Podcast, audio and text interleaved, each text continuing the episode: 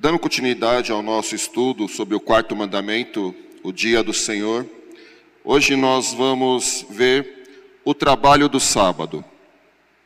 E aqui o sábado, não pensem no dia da semana, o sétimo dia, mas pensem no Shabá, o descanso. O autor do livro trabalha como sábado, mas na verdade é o dia do descanso que ele, do que ele está falando. E aqui nós vamos falar, nós vimos, estamos vendo vários preceitos sobre o quarto mandamento, e hoje nós vamos ver o que é, o que nós devemos fazer no dia de, do sábado, no dia do descanso. Para tanto, vamos abrir nossa, nossas Bíblias no Salmo de número 92, Salmo 92. Salmo 92, Salmo cântico para o dia de sábado. Bom é render graças ao Senhor e cantar louvores ao teu nome, ó Altíssimo. Anunciar de manhã a tua misericórdia e durante as noites a tua fidelidade. Com instrumentos e dez cordas, com saltério e com a solenidade da harpa, pois me alegraste, Senhor, com os teus feitos. Exalta, exultarei nas obras das tuas mãos. Quão grandes, Senhor, são as tuas obras, os teus pensamentos, que profundos. O inepto não compreende, e o estulto não percebe isso. Ainda que os ímpios brotam como a erva, e florescem todos os que praticam iniquidade, nada obstante serão destruídos para sempre. Tu, porém, Senhor, és o Altíssimo eternamente. Eis que os teus inimigos, Senhor, eis que os teus inimigos perecerão serão dispersos todos os que praticam a iniquidade. Porém, tu exaltas o meu poder como o do boi selvagem, derrama sobre mim o óleo fresco. Os meus olhos veem com alegria os inimigos que me espreitam, e os meus ouvidos se satisfazem em ouvir dos malfeitores que contra mim se levantam. O justo florescerá como a palmeira, crescerá como o cedro do Líbano plantados na casa do Senhor, florescerão nos átrios do nosso Deus. Na velhice darão ainda frutos, serão cheios de seiva e de verdor, para anunciar que o Senhor é reto, ele é a minha rocha e nele não há injustiça.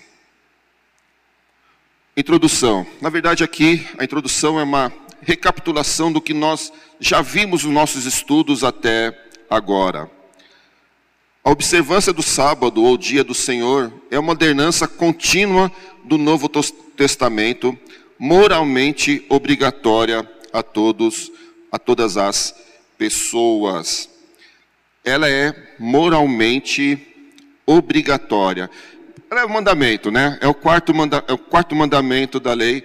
Ela é obrigatória, moralmente obrigatória. Ela não é facultativa a nós. Eu quero, eu não quero guardar o quarto mandamento. Deus promete vir ao encontro daqueles que o buscam nas ordenanças desse dia e abençoá-los. Deus moveu do sétimo para o primeiro dia da semana. A história da igreja confirma que um compromisso com o dia do Senhor foi predominante até umas poucas décadas atrás. Isso é verdade. Nós já vimos o estudo da semana passada, as duas últimas semanas, foi a mudança do sétimo dia para o primeiro dia. E nós vimos que as igrejas sempre se preocuparam, principalmente os puritanos sempre se preocuparam com a guarda do, quarto, do, do primeiro dia. E até um pouco tempo atrás, as nossas igrejas, nós preocupávamos muito com a guarda do primeiro dia, o do dia do descanso. Hoje, infelizmente, essa guarda do quarto mandamento tem sido quebrada. A observância do quarto mandamento tem sido quebrada. Muitos dizem que basta guardar qualquer dia. E uma coisa interessante que nós já vimos no nosso estudo é que a gente pensa que a guarda do, desse mandamento se refere só a nós estarmos na igreja ou prestarmos culto que é nosso estudo dessa manhã. Será que é só isso? O que, que é guardar o quarto mandamento?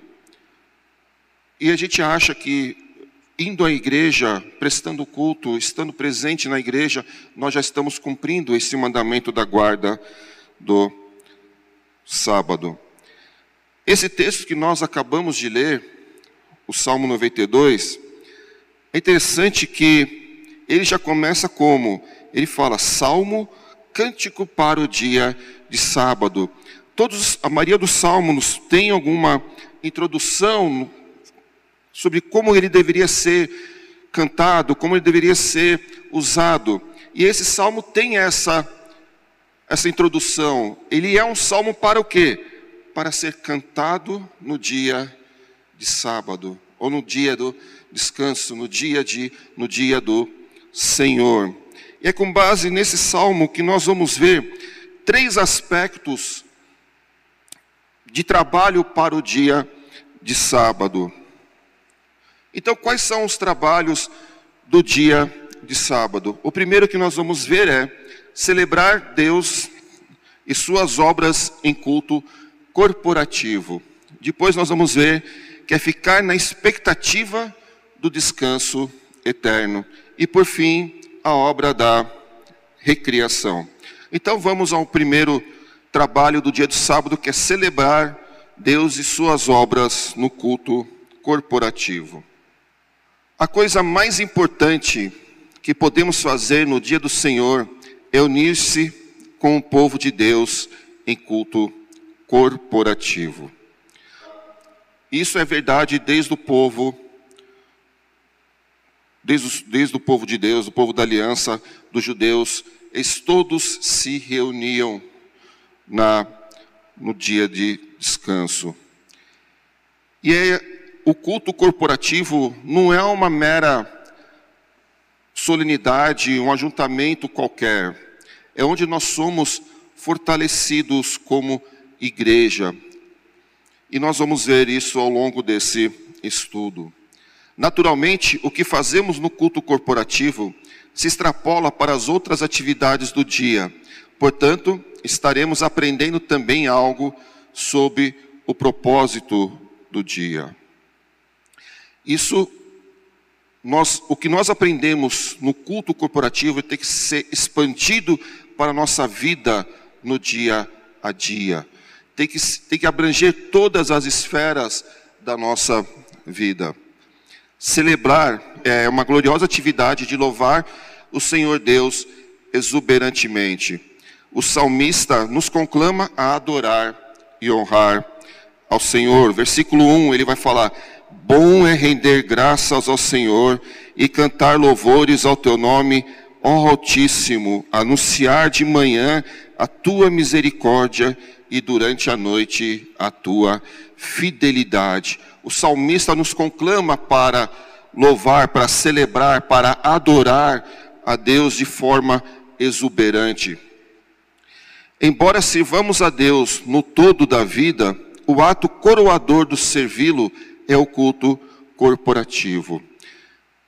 Nossa vida tem que ser uma vida de devoção a Deus. E o ato supremo disso é o culto corporativo. Eu estou tentando não me segurar para dar spoiler do que vem pela frente, mas gente vai falar um pouco mais para frente, porque muitas vezes a gente vê o nosso culto não sendo exatamente uma expressão de uma adoração, de uma celebração exuberante de Deus, porque nós deixamos de fazer algumas coisas que são próprias para o dia do Senhor. Deus sente prazer em nossa adoração. Na verdade, Ele nos salvou para esse fim. Vamos lá em João 4, 21 a 24. Evangelho de João, capítulo 4, 21 a 24. Jesus conversando com a mulher samaritana.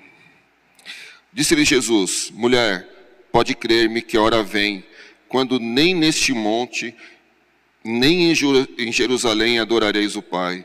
Vós adorais o que não conheceis, nós adoramos o que conhecemos, porque a salvação vem dos judeus. Vem a hora e já chegou em que os verdadeiros adoradores adorarão o Pai em espírito e em verdade porque são esses que o Pai procura para seus adoradores. Deus é espírito, importa que os seus adoradores o adorem em espírito e em verdade. Então o que, que o Pai busca?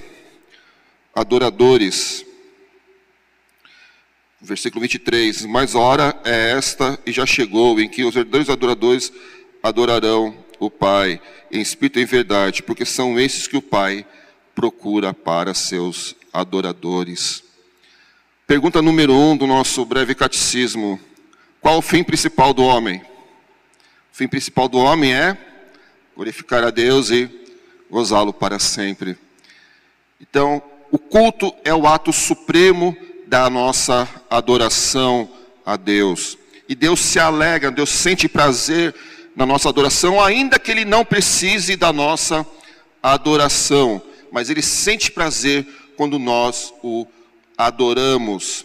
Então, e o sábado, o dia do Senhor, nos dá a oportunidade de dedicar-nos a esta grande obra. Então, o nosso louvor, a nossa adoração tem que ser no primeiro dia da semana de forma mais exuberante, de forma mais como diz o Salmo 92 que nós lemos, versículo, os versículos 1 e 2.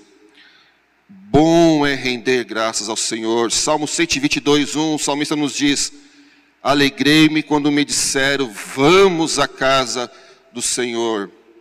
É isso, é dessa forma que o, o dia do Senhor, o trabalho do Senhor deve ser. Devemos adorar a Deus como soberano, criador e governador e como nosso salvador pessoal. Então, primeiro nós falamos que nós devemos adorar ao nosso Deus de forma exuberante no dia do Senhor. Mas por que nós o adoramos? Por que, que nós prestamos louvor e adoração ao nosso Deus? Porque Ele é o nosso Criador, porque Ele é o governador e, acima de tudo, porque Ele é o nosso Salvador pessoal. Então nós temos uma dupla responsabilidade em louvar a esse Deus. Porque nós o louvamos porque ele é o nosso mestre soberano que nos fez e possui. Ele nos criou e ele nos criou para o seu louvor. E nós lhe damos graças como nosso Salvador pessoal. Então nós temos uma dupla responsabilidade na hora de louvar a Deus. O louvamos como mestre que nos criou e como nosso salvador pessoal. O próprio domingo, sendo memorial da ressurreição de Cristo, é um belo lembrete do amor pactual de Deus e sua fidelidade em prover salvação plena para o seu povo. E é interessante, né? Como nós vimos na, na última lição, a mudança para o primeiro dia da semana tem a ver com a ressurreição de Cristo. E por conta da, da ressurreição, desse domingo ser esse memorial da ressurreição de Cristo, nós vemos que é um belo lembrete do amor pactual, porque o que nós ganhamos com a morte e ressurreição de Cristo? Nós ganhamos a salvação. E é um amor pactual de Deus para conosco. E Ele é fiel à Sua palavra. Muitas vezes a gente diz, a gente gosta de ver essas frasezinhas em para-choque de carro, no vidro traseiro, Deus é fiel, Deus é fiel. Mas Deus é fiel ao quê? Ele é fiel à sua palavra.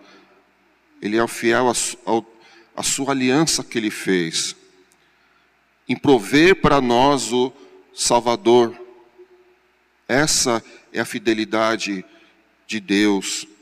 E o salmista vai dizer isso no final do versículo 2 no versículo 1 ele vai falar: No céu de manhã a tua misericórdia e durante as noites a tua fidelidade.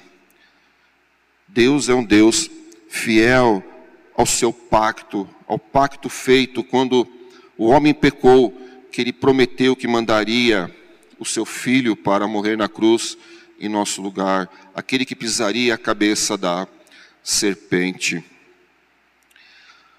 Isso é interessante lembrar-nos disso no dia do Senhor, desse, dessa aliança, desse Deus pactual, desse Deus fiel ao seu pacto.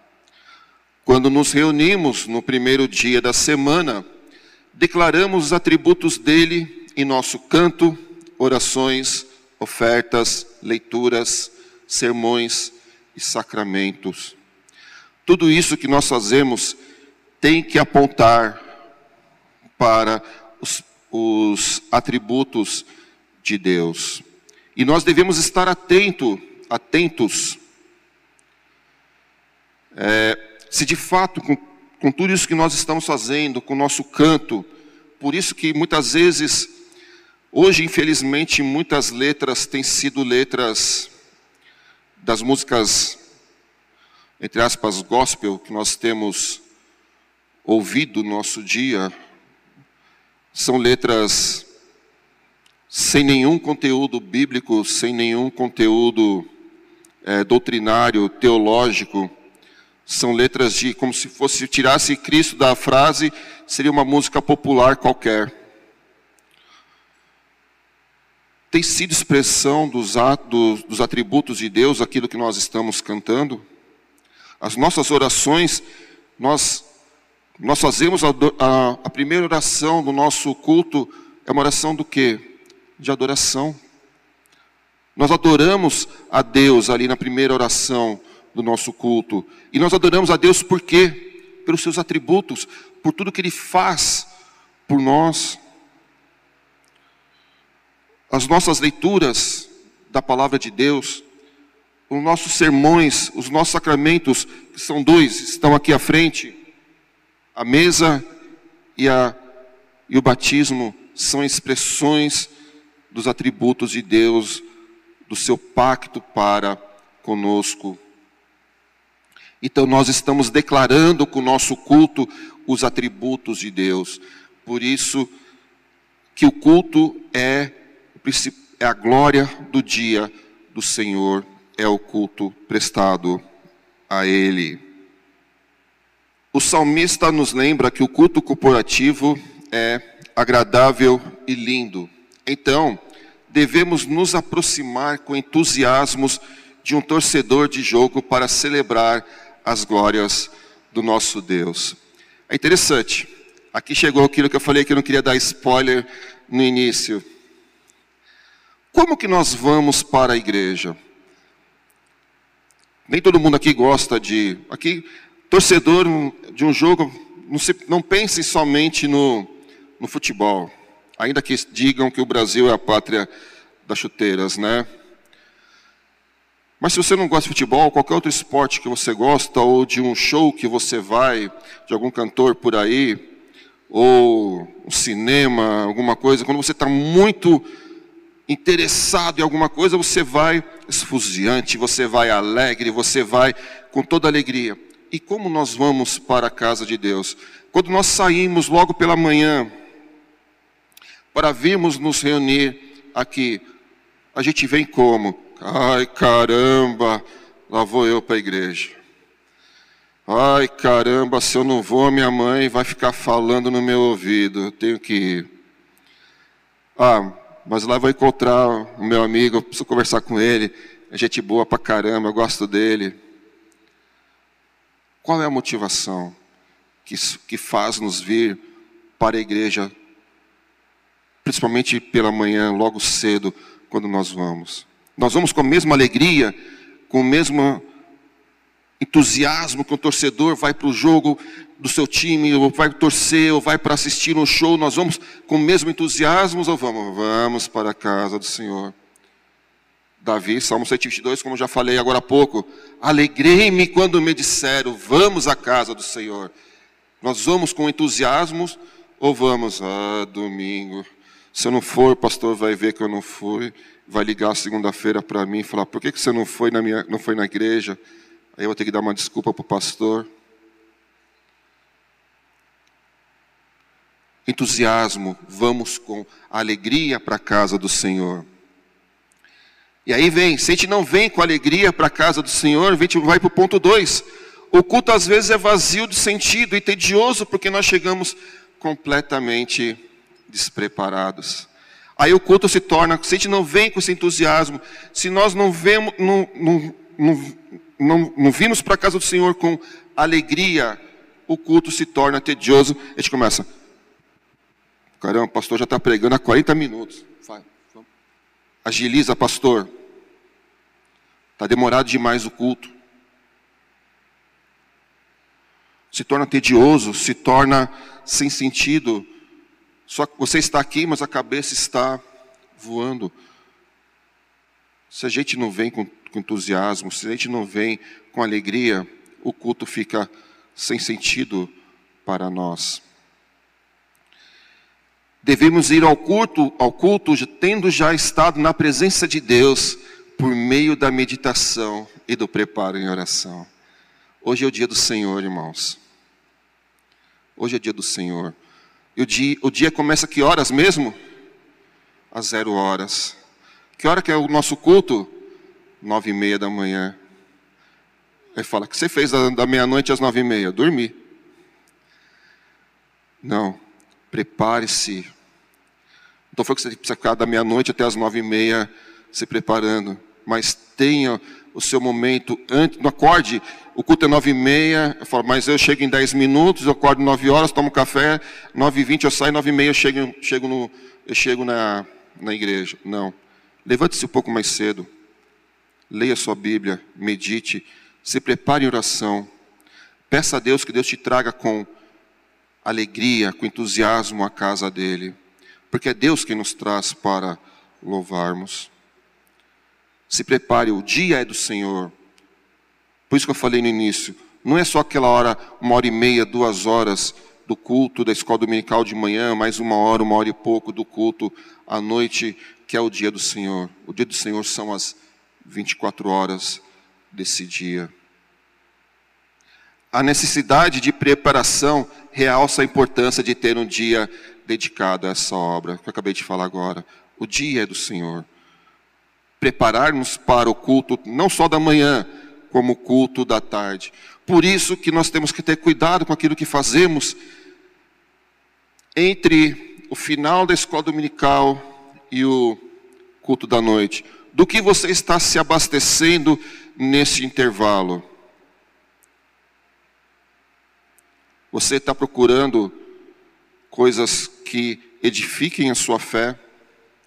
Você está procurando coisas que agreguem louvor e adoração a Deus? Ou você fala, não, o que eu faço entre a escola dominical e o culto não está tudo certo, não preciso fazer nada para, para Deus, já estou servindo a Deus. Não, o dia é do Senhor. Nós devemos estar em preparação para o culto da tarde, o culto vespertino. Portanto, nossa grande obra de cada sábado é unir-nos com a igreja nos atos públicos de adoração que louvam seu nome e comunicar-lhe nossa gratidão por quem ele é e o que ele faz. Esse é o grande resumo do primeiro ponto do nosso estudo desta manhã. A grande obra do sábado é unir-nos com a igreja nos atos públicos de adoração. Por quê? Porque louvamos o nome de Deus e comunicamos nossa gratidão a Ele por quem Ele é e o que Ele fez por nós. Então, esse é o primeiro trabalho do domingo: é celebrar Deus e Suas obras num culto corporativo. O segundo ponto, ficar na expectativa do descanso eterno. O sábado e seu culto nos capacitam a olhar além de nossas lutas atuais para o céu.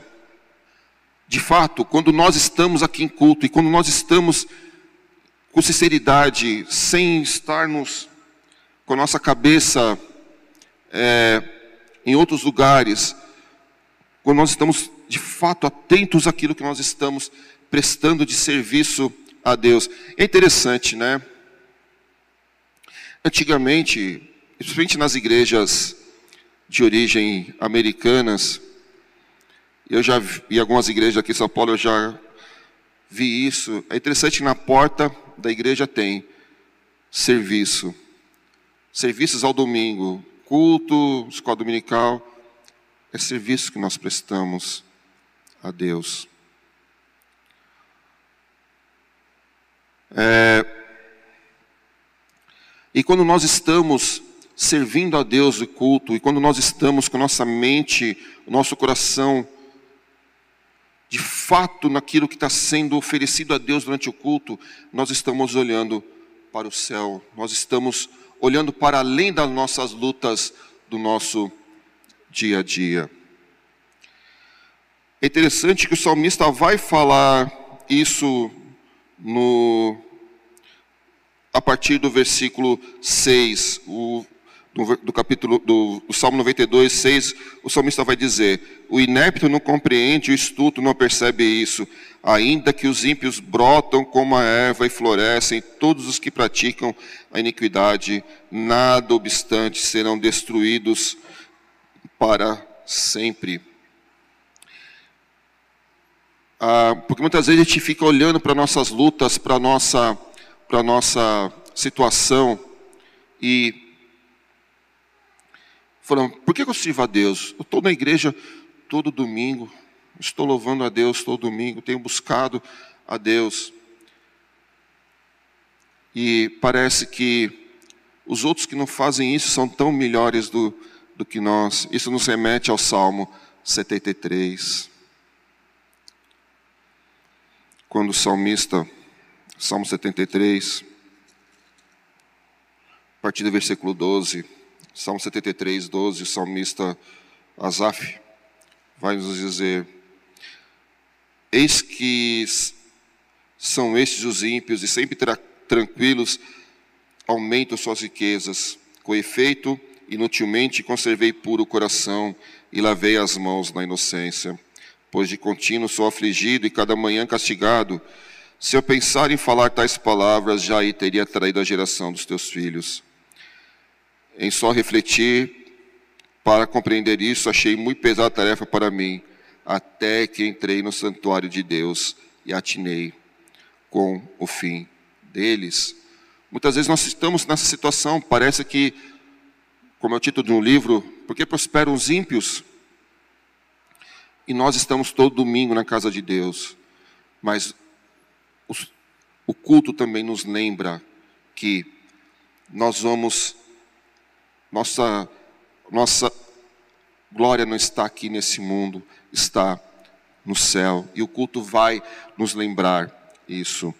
Para o salmista, o sábado com sua adoração nos capacita a colocar-nos as coisas na devida perspectiva. E é exatamente isso. Nós colocamos as coisas nas suas devidas perspectivas. O sábado, com seu culto, aponta para a solução do problema da prosperidade dos ímpios e das dificuldades dos justos, pela colocação da realidade da eternidade e juízo diante da nossa mente. Nossa glória, como eu falei agora, vai ser a eternidade ao lado de Cristo.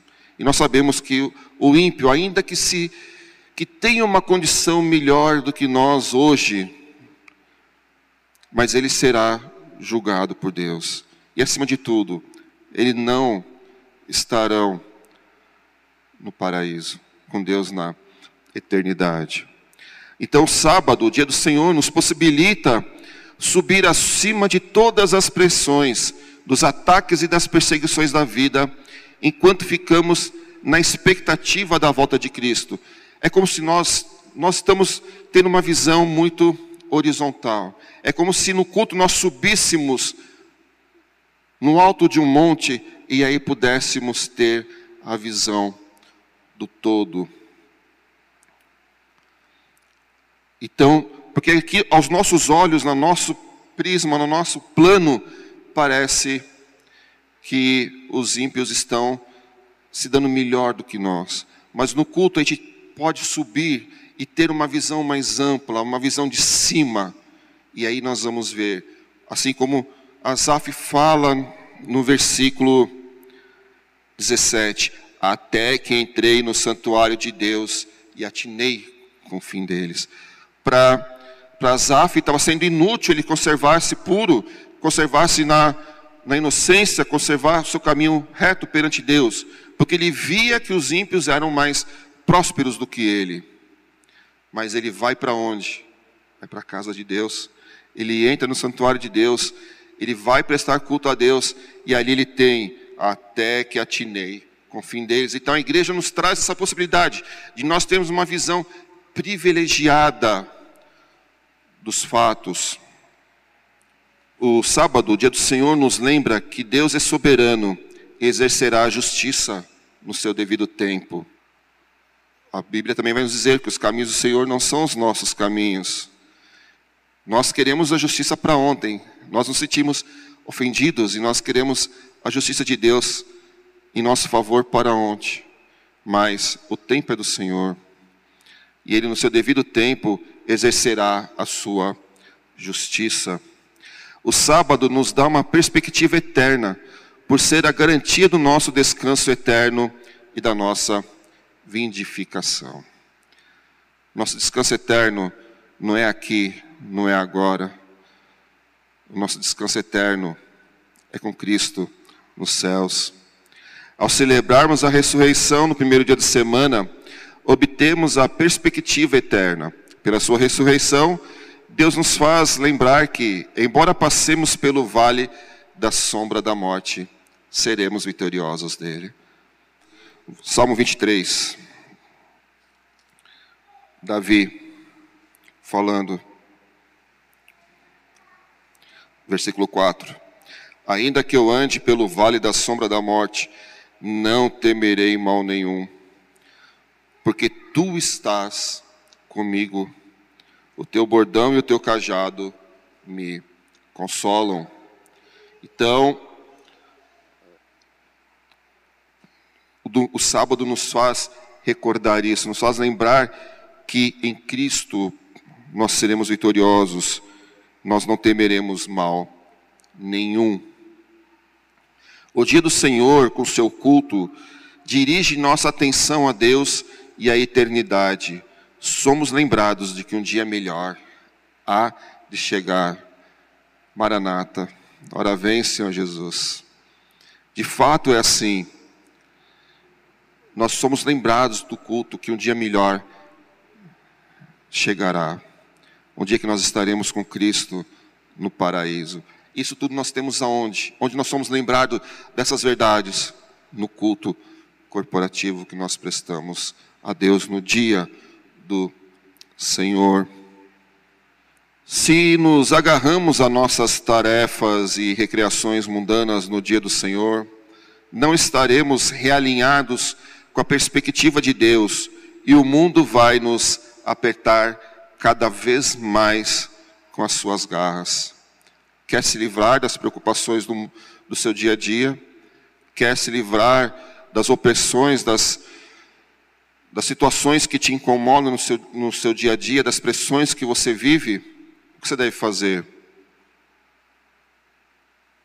Ir na casa do Senhor no dia do Senhor, louvar ao, ao seu Deus, adorar ao seu Deus.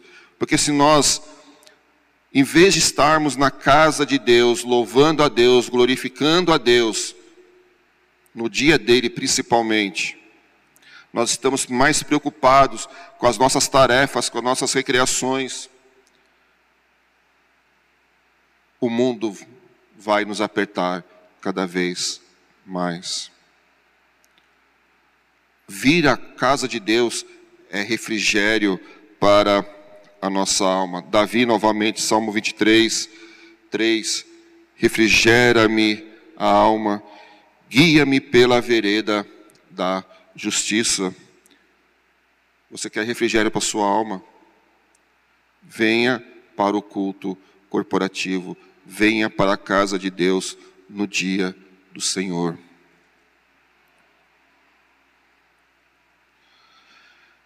Aqui nós passamos então para o nosso terceiro, terceiro ponto. Então, recordando, a principal obra do dia do, do dia do Senhor ou do sábado é celebrar a Deus em um culto corporativo. Em segundo lugar, ficar na expectativa do descanso eterno. Que então, quando nós estamos celebrando a Deus, nós temos, temos a perspectiva correta que é, nós estaremos futuramente no descanso eterno com Deus, tirando nossos olhos da situação do nosso dia a dia, do nosso viver diário. E por fim, a obra da recriação. Salmo 92, versículo 13, nos diz: Plantados na casa do Senhor, florescerão nos átrios do nosso Deus. Então, onde nós somos plantados? Onde nossa raiz deve buscar sustento? Na casa de Deus. Salmo 1, o que, que nos diz o Salmo 1 que nós cantamos hoje pela manhã na nossa liturgia? Versículo 3. Vamos ler, na verdade, o 2. Do 1 ao 3, melhor ainda. Bem-aventurado o homem que não anda no conselho dos ímpios, não se detém no caminho dos pecadores, não se assenta na roda dos escarnecedores. Antes, o seu prazer está no quê? Na lei do Senhor, e na sua lei medita dia e noite. Ele é como que? Como árvore plantada junto a correntes de água, que no devido tempo dá o seu fruto e cuja folhagem não murcha, e tudo quanto ele faz será bem sucedido. Então nós estamos, e o salmista no, no, no, Salmo 92 vai falar que nós estamos plantados aonde? Salmo 92, 13. Plantados na casa do Senhor. Onde nós, quem é a nossa fonte de água viva? Cristo. Ele fala para a mulher samaritana, como nós lemos em João 4, 21. Vamos lá de novo, João 4, versículo 10. Replicou Jesus: Se conheceras o dom de Deus e quem é o que te pede, dá-me de beber, tu lhe pedirias e ele te daria água viva. Por que nós devemos estar na casa de Deus, plantados na casa de Deus? Para nossas raízes serem alimentadas com águas com água viva que é Cristo. Por isso, é a obra da recriação. Então, nós somos nutridos no culto corporativo, nós somos nutridos pela palavra de Deus, pela fonte de água viva no culto. Nossa vitalidade espiritual não diminuirá com a idade, ainda daremos muito, muitos frutos na velhice. No Salmo 92, ele vai nos falar isso, né? Salmo 92, no versículo 14. Na velhice darão ainda frutos, serão cheios de seiva e de vigor. A nossa vitalidade não murcha. É interessante que ele, o salmista, no versículo 12, ele vai comparar o justo com a palmeira, com o cedro do Líbano. As palmeiras dizem que chega a durar 200 anos uma palmeira e ela dá fruto, muito fruto, e continua dando fruto constantemente. Os cedros são árvores de espessuras muito grande, tipo aquelas sequoias dos Estados Unidos que a gente vê por aí, filmes que os caras abrem a estrada por dentro da, da sequoia, passa o carro por dentro da sequoia. Imagine. Assim, se nós estivermos plantados na casa de Deus, sendo nutridos e alimentados pela palavra de Deus, é assim que nós ficaremos. À medida que nos encontramos sob os meios da graça, no meio de povo de Deus e na presença do Senhor Jesus Cristo, floresceremos. Nós somos alimentados pelos meios da graça na, quando nós estamos no primeiro, culto, no primeiro dia da semana em culto público perante Deus, em culto corporativo perante Deus. Nós somos alimentados pela palavra, nós somos alimentados pelos sacramentos uma vez, pelo sacramento da ceia uma vez por mês. Nós somos alimentados aqui na casa de Deus. Concluindo, o descanso de Deus foi uma contemplação alegre da sua obra, enquanto o nosso é a celebração dos grandes feitos. Quando Deus descansou no sétimo dia, ele contemplou toda a sua criação. É interessante que, ele, que depois de cada criação, depois de tudo que ele ia criando, Deus falava, e eis que era bom. Então, o descanso de Deus foi a contemplação da, da sua obra. E o nosso é a celebração dos grandes feitos de Deus. A começar pela salvação que temos em Cristo e toda a sua criação. O descanso dele prometia a vida eterna, enquanto o nosso é a expectativa da glória que ainda virá. Nós esperamos a grande glória que é estarmos com Cristo no paraíso. E aqui o spoiler para a semana que vem. Mesmo sendo o culto corporativo a obra principal do sábado, como nós vimos hoje, o culto público, o culto corporativo, ele é o grande a obra principal do domingo, mas ela não é exclusiva. O dia da feira da alma é marcada pelo culto coletivo, mas também pelos procedimentos pessoais com Deus e obras no seu serviço. E é sobre esse finalzinho que nós vamos ver no próximo domingo. É, é o dia, a obra principal é o culto corporativo, mas ele não é exclusivo. Por isso que eu falei, o que, a gente, o que nós fazemos antes de vir para o culto da manhã, o que nós fazemos entre o culto da manhã e o culto da noite e o que nós fazemos depois do culto da noite, nessas 24 horas desse dia. Que Deus nos abençoe. Que nós possamos entender esse trabalho do dia de sábado, o culto corporativo. Além do culto corporativo, nós ficarmos na expectativa do descanso eterno e a obra da recriação. Alguém tem alguma dúvida, alguma pergunta, alguma participação? Se não temos, nenhuma participação, vamos terminar com uma oração? Oremos. Senhor, somos muito gratos a Ti, porque o Senhor separou um dia para que pudéssemos Te servir, Pai. Aceita o nosso serviço, a nossa adoração a Ti. Que nós possamos usar esse dia, Pai, de forma adequada para o Teu louvor, para o agradecimento do Teu nome, Pai. Faz-nos de fato, Pai, servos tementes a Ti. Não nos deixe, Pai, sermos seduzidos pelas, pelas coisas do mundo, Pai, mas que nós possamos estarmos com prazer na Tua casa, Pai, louvando e bendizendo o Teu nome no primeiro dia da semana, Pai. Fica conosco, prepara-nos para o culto da tarde, Pai. É o que nós te pedimos, agradecemos, em nome de Jesus. Amém, Senhor.